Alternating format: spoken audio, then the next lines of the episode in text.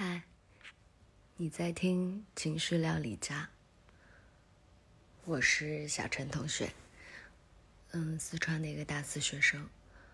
高三的那年呢，我考了一个二本，嗯，觉得非常的不甘心，所以我下定决心又去复读了一年，最后考了一个川内的二幺幺。这个结果让我自己还有我的爸爸妈妈都非常欣慰。嗯，高四那年的生活，可以算是我人生中最有意义的一段时间了。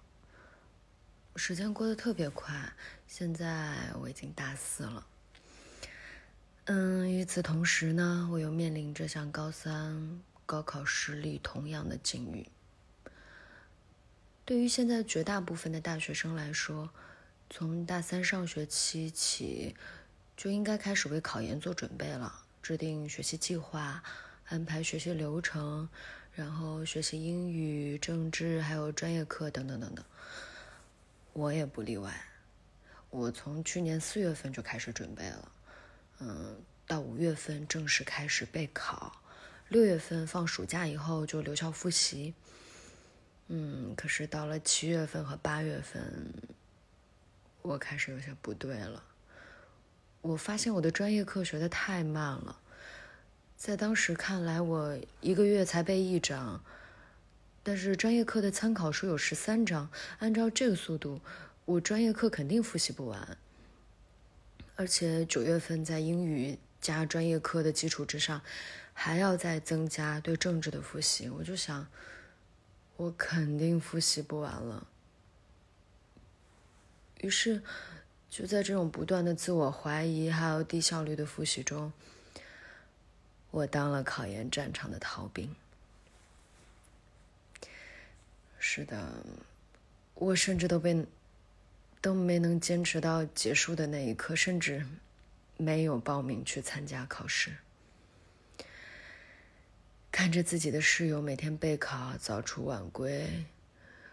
我自己却只能依靠每天在寝室玩游戏来麻痹自己。想起当自己打电话告诉爸爸妈妈我要放弃考研的时候，电话那边传来的失落，对比备考之前我自己雄心勃勃对父母的承诺，这好讽刺啊！九月、十月份呢，等来了校招，但是因为四川疫情的影响，线下的校园招聘就被迫改成了线上投简历，双选会呢变成单选招录了。每天打开招聘 App，看着自己的简历，就好像泥牛入海，感觉大伙儿就像产品一样，不断的被企业筛选剔除，而我。就属于被淘汰的那一批。其实我也并不是无处可去，或者说差到没有人要。但是可能是因为那该死的面子，总觉得辛辛苦苦考上的二幺幺不值得我去委曲求全。我想找一个更好的、更适合自己的工作。总的来说，就是好的看不上我，差的我看不上。嗯，反正理想很美好，现实不尽人意。哪怕考研结束，我也没有找到所谓的合适的工作。过年回家以后，爸爸妈妈还有亲戚们都在帮我想出路，未来到底该怎么走，该到哪儿去？嗯，亲戚们给推荐工作，嗯，不好也不坏，但我还是拒绝了。我心里总有不同的声音。去工作吧，考研的路已经断了，校招也结束了，必须要做个决定了。要不就是不，我不甘心。为什么别人可以坚持走完考研的全程，而我们却不行？或者是我们已经努力了，但还不是失败了吗？并没有失败，是我们自己打败了自己。各种念头在这里打仗。最后呢，我想决定二战。虽然从某种意义说，这应该算是我的一战。在这个时候，我想起了高三那年。我在想，当时还不够成熟的我，是怀着怎样的心情和意志去做出复读的决定的？那个时候，身边人除了父母都劝我不要去复读，因为结果难定。谁又能保证一年以后一定能更上一层楼呢？我理解他们是担心我，因为这相当于在赌，筹码就是一年的时间，给一个机会去赌一个可能性。从高考的结果来看，我成功了，但是今夕不同于以往。经过大学三年的漂染，我好像已经没有办法再像高四那年一样静心学习了。我的专注程度大不如前，也没有办法再像当时十一点睡觉，六点半起床了。现在这样的我，今年还能考研成功吗？能坚持到走到考场的那天吗？会不会又？半途而废，这些疑问还时不时浮现在我的脑袋中。今年的四月份，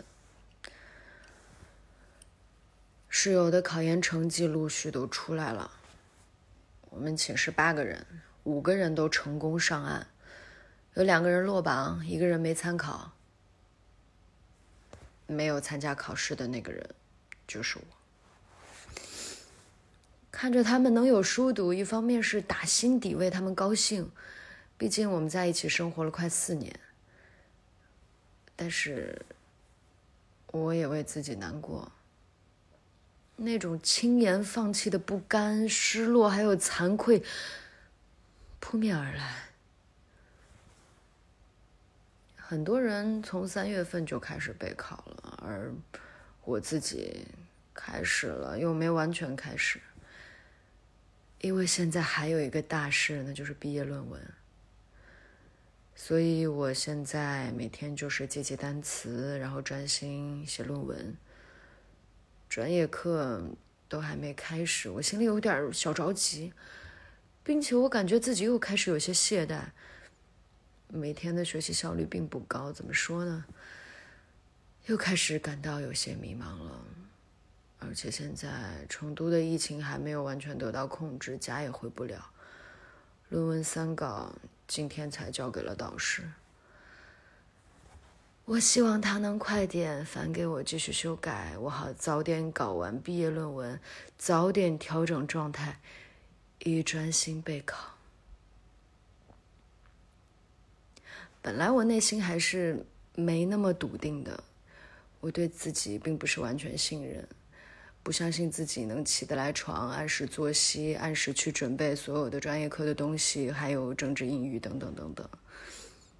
但是说到最后，我说到，我想早点搞完论文，早点调整状态，以专心备考。我好像找回了一点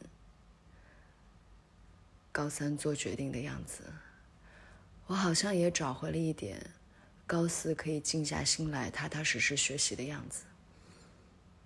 嗯，那就希望论文顺顺利利的做完，我可以认认真真的备考。